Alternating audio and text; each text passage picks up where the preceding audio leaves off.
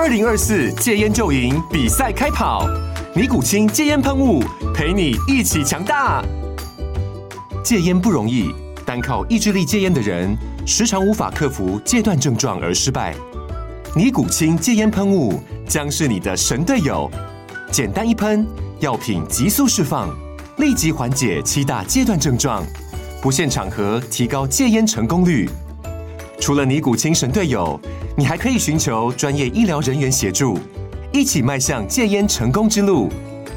尼古清戒烟喷雾，用科学方法戒烟，请咨询全台各大药局及戒烟门诊。本广告由尼古清戒烟喷雾、胃部药书字第零二七八三五号提供。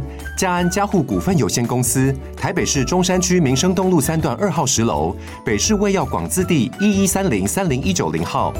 尼古清戒烟喷雾，相伴每个新开始。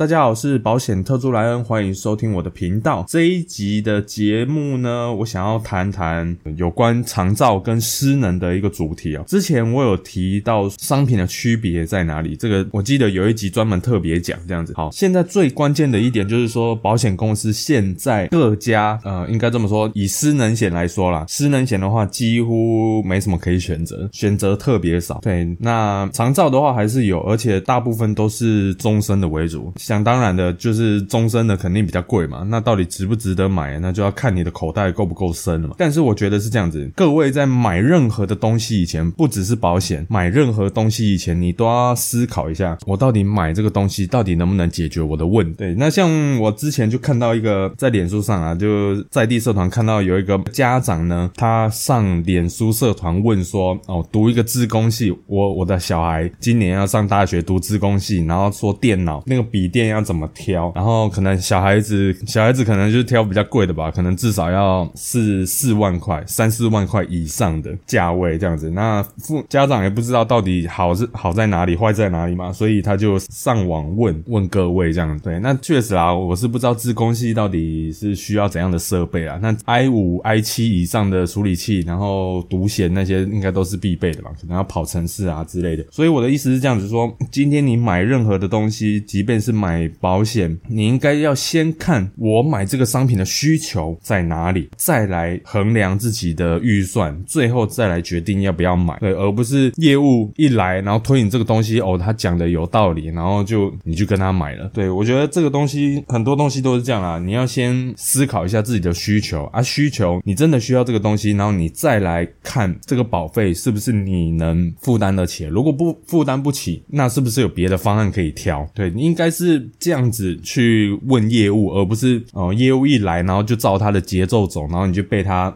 被他带着走，然后就签约了。我是觉得，呃，买任何东西以前都要有一个独立思考的能力啊，即不只是买保险哦，你买任何东西也都是一样的逻辑，这样子你才不会做出过多的不理性的一些消费行为。这样好，那首先我就讲为什么我们要买失能的保险呢？很简单嘛，我觉得我常常讲的人生三大。风险、太早身故、失能失业，然后高额医疗费用。我觉得这三个如果要排顺序的话，失能绝对是我首先考量的一个点。失能，然后再来是高额医疗，最后才是身故。为什么我会这样子排这个顺序呢？主要是因为不知道各位有没有听之前的节目，其实我有在斜杠经营那个长照的产业，对，所以我是第一线接触到那些真正使用政府长照二点零的族群，所以之前那一集我就有。跟大家分析过，这些使用长照二点零的案主呢，其实他们的情况各自都不太一样，所以有些案主失能险可能会发动，但是长照险它不一定会发动。啊，有些是可能两个都会发动，啊，有些是呃只能长照险可以理赔，失能险不一定可以赔，这都是有可能的。对，那这样子，那到底我们要买怎样的商品来移转我们的风险呢？这个到后面再跟大家做解释。好，那首先我们先衡量一下。如果今天我们失能了，然后没有办法工作了，我们到底要花多少的钱？这样子。好，首先今天假设如果你是部分失能，部分失能的话，基本上你可以靠政府长照二点零的那种居家照顾服务，因为其实你只要符合资格，即便你是一般户，政府补助了大概就是你只要自费那大概十五趴的钱，你就可以请一个居服员，然后来你家帮你做一些你需要的服务。他不是长时间待在你身边，而是就是他有固定的时间，然后去帮你做固定的、特定的服务这样子。但是这个只适合部分失能的人，就是你还有一部分是可以自理，然后可能只是说呃你不方便出门，然后他居服员帮你买东西，然后或者是他帮你洗澡这一种之类的。但是其他的你都还可以尚可自理的状态下，这个居家照顾的服务就比较适合你。今天假设如果是更严重的话，就是几乎要二十四小时有人看着你的话，话基本上就两种管道了，一个就是你直接请外籍看护，另外一个直接送机构。那这两个要花多少钱？光是请外籍看护，我觉得保守估计啊，一个月我看资料大概是大概要二点二点五万上下了，所以我抓三万块，三万块绝对请得到啊，一个月。但是当然了，前面的前置作业那些成本，呃，那都是另算的。对我是指，如果真的请了看护之后，每个月固定支出至少你要抓保守三万块，再来生活费一点五万，你要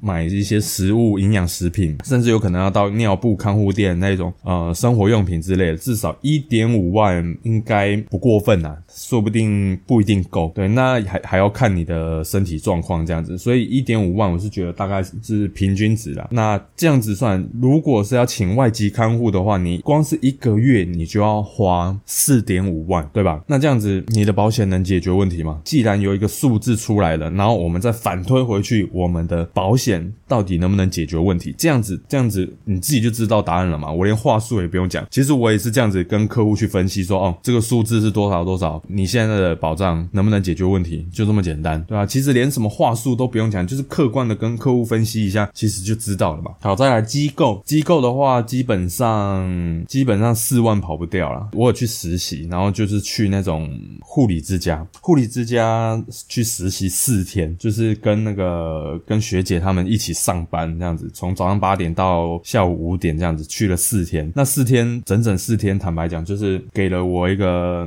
震撼教育吧。护理之家的话，基本上就几乎就是二十四小时要照顾的族群，光是一个照服员大概就要照顾十个长照族群，所以其实那个压力是蛮大的。就例如说洗澡好了，因为你一个人要照顾十个嘛，所以光是洗澡这件事情就很像是生产线，你知道吗？好，时间到了，好有排顺序，然后一二三四五到，然后到十，然后从大概吃完早餐，可能大概九点十点开始，然后一个一个被拉去洗澡，就是很像生产线这样子，就一个一个被拉去。然后当然嘛，因为你时间紧迫，所以你洗澡的那个就要快很准。但是那个时候我们去实习，学姐他们没有让我们做到，没有让我们做到洗澡这部分，因为可能我们动作也很慢，所以更就是反而是拖他们的时间啊。所以他们大部分都是让我们去做一些，例如说广鼻胃管的灌食啊，然后可能翻身拍背啊，还是换尿布啊这种之类的，做一些简单的一些事情这样子。那洗澡那些的，他们有他们的 SOP，所以我们有在旁边看啊，有在旁边实习，但是没有实际的去做这样。但是我我自己是觉得，啊，如果我自己变成一个长照族群，然后要被这样子搞的话，坦白讲，真的是生不如死。然后也有看到一些长辈啊，就是因为鼻胃管你那个管子然后弄进去的时候超级不舒服啊，有些长辈可能动不掉，有些会拉嘛，会拉扯啊，拉扯一脱落的话，送去医院给医生重新弄，很麻烦。我看到有些长辈就是直接那个手手跟脚就直接被绑起来，对，然后就可能三不五时就哀哀叫这样子，我就觉得看了真的是蛮就蛮难过的这样子。呃，希望各位啦也是好好的照顾身体啊，就是健康还是最重要的，不管你做什么工作也好，做健康还是第一优先。对，所以那四天真的是给了我一个震撼的教育，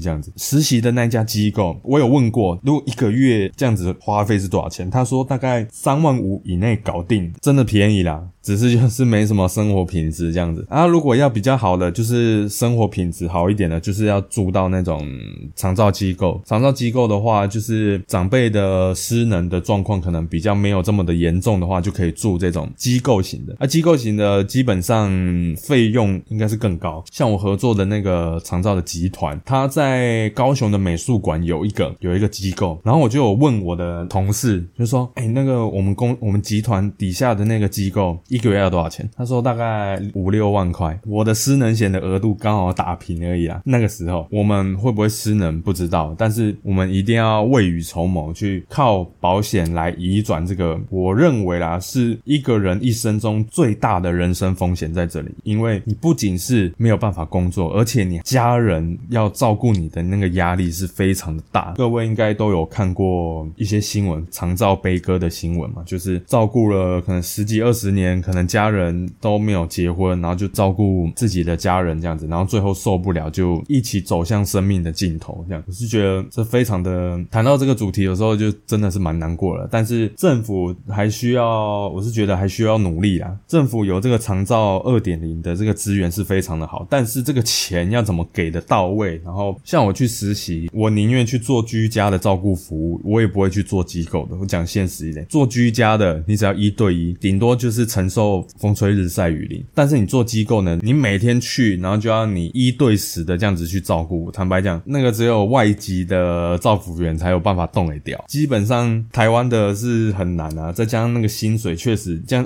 计算下来其实没有特别高。如果你的失能险也好，还是长照险也好，四万块我觉得只是刚好打平而已哦。如果你的额度连四万块都不到的话，其实你坦白讲很危险，就跟你车子没买超额险撞到进口一样的危险。好，那接下来我们讲商品的层面，我先讲失能险商品。一般来说，你看到失能险的时候，你第一个要先想的是这个是只赔意外呢，还是疾病跟意外都可以赔？这个是你第一个要问业务的事情。再来第二个。是理赔的类型，你买的失能险是赔一次金呢，还是它是有可以常年给付的？对，有些是月给付，有些是年给付，然后给付最高能给付到多少年？这个你也要问清楚。一种是一次金，一种是分期给付的，长期的分期给付。对，所以当你在看你在挑失能险的时候，这两个东西你一定要先问清楚。再来，嗯，我举个例子，为什么我一直在推定期险的原因？在这里，如果今天我是一个保险小白，我都没有买保险，然后我现在要买的话，我想买失能险的商品。今天我以我一个三十岁的人来讲，假设预计说我一个月要有五万块的额度，那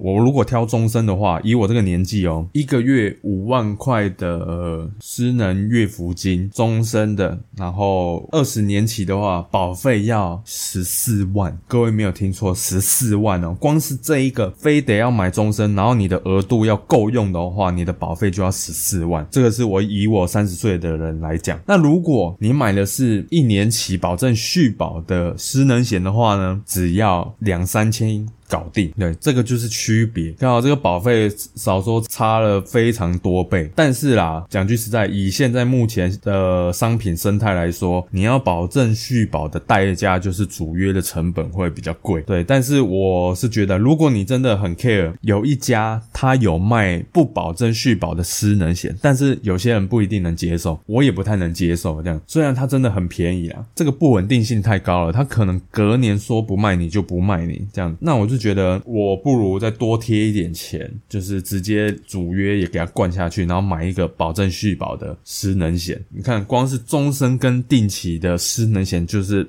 那个费率就是差非常的多。如果各位是在大概一百零九年年底以前买的失能险的话，我建议各位就是尽量留着啦。如果你买的是一年期的，那恭喜你，就是真正的低保费高保障。然后再来，如果有些是可能是买终身型的，费率还是比现在的便宜。我们都知道终身的很贵，但是以前的那个费率这样子相比之下，你找不到更好的商品可以替代的。所以我是觉得就是你可能就要屁股夹紧一点把它缴完了。对，虽然可能会有点辛苦，缴终身的失能险有点辛苦，但是以前的失能险还是比较好的，条款也是比较好的，所以就是好好的留着这样子。所以这个是失能险的部分。再来，如果你真的想要买长照险的话，我还是建议你也是以一年期的为主。那这样子费率大概差多少呢？我我举个例子，这样子，如果是我要买终身型的话，我三十岁，然后买二十年期的，保额五万块，这个五万块就是每个月付你五万块的意思。所以那这样子保费是多少？保费呢，一年要快要四万块，光是你买这个长照险就要四万块哦。今天如果假设我买我买的是一年期的呢，一样保额五万，保费只要。大概四千多块，将近差快十倍的钱呢。我相信在你在网络上，在社团上面，一定会有人吵说啊，什么失能险比较好，还是长照险比较好？其实我是觉得，反正各位把理赔的条件看清楚，啊，你能接受你就买。虽然我自己也是买失能险，我没有买长照险啊，但是我尊重各位的选择。你觉得长照险的理赔的门槛你可以接受，当然你就买。钱是你决定的，你最。大，你想买就买，但是我还是跟你讲，就是你现在市面上有一年期的可以买，那你就买一年期的。你除非你你口袋够深啊，你直接买个二十年期的，当然我也不反对。但是大部分的人呢，我还是建议钱要花在刀口上。我们是要买一年期低保费高保障的保险，来去为我们争取时间。这些一年期的商品最大的缺点就是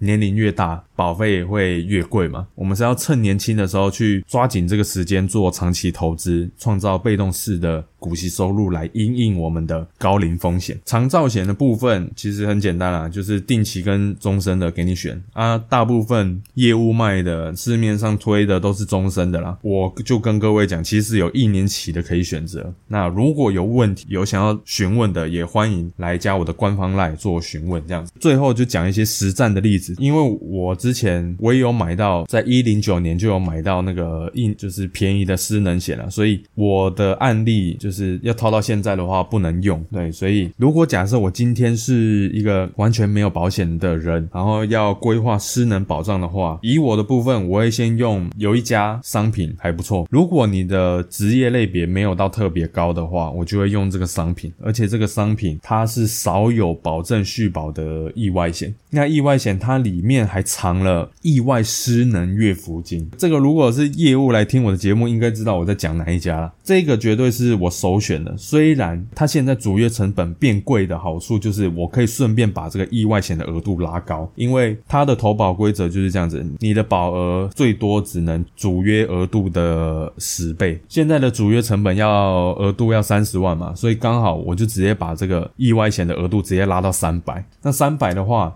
最主要我是要他的月福金，月福金保障的话赚基本款呢，再来用一张意外产险来拉高意外失能一次金的保障，至少跟我买的人最起码都有五百万以上的意外失能一次金的保障，这个是意外失能的部分。再来有余力的话，然后再来就是一般失能的补强，那一般失能就是疾病跟意外都有赔嘛。但是目前要以 CP 值来讲的话，有一家的商品还不错，但是就是。是公司不讨人喜欢，哎，这个业界骂最凶的这一家公司，但是他却偏偏有卖这个失能一次金的商品。那这个是有余力，然后能接受这间公司的人，我才会推荐啊。虽然他其他的商品，只要客户能接受，其实要用这一家来规划双十支，其实也是还是可以啊。对，只是就是我都会跟客户先讲清楚。那再来，如果不能接受这一家的话，你就只能挑那个不能有一家就是不保。证续保的商品了，虽然它是很便宜，没错啦，那就是条款上你就要能接受这样子。那最后各位是三明治族群的话，上有老下有小的状态之下，然后你又有房贷有寿险需求的话，我就会考虑用投资型保单来帮你做。这样要怎么做呢？因为投资型保单它的本质还是有挂一个寿险，然后再加一个呃我们挑的基金嘛。第一个是你要有寿险的需求，我才。才能推你用投资型保单，我会在这个投资型保单的寿险底下，然后再加这个一年期保证续保的失能险，是包含一次金跟月给付两个都有，但前提是你要有寿险的需求，然后我才能推你这个商品，而且你还要能认同说就是长期投资，的这个理念，因为投资型保单前五年它都会被扣保费的费用，所以前面五年大部分的钱都是拿来付保费，而不是拿去做投资，这个一定要跟各位讲清楚。但是如果各位是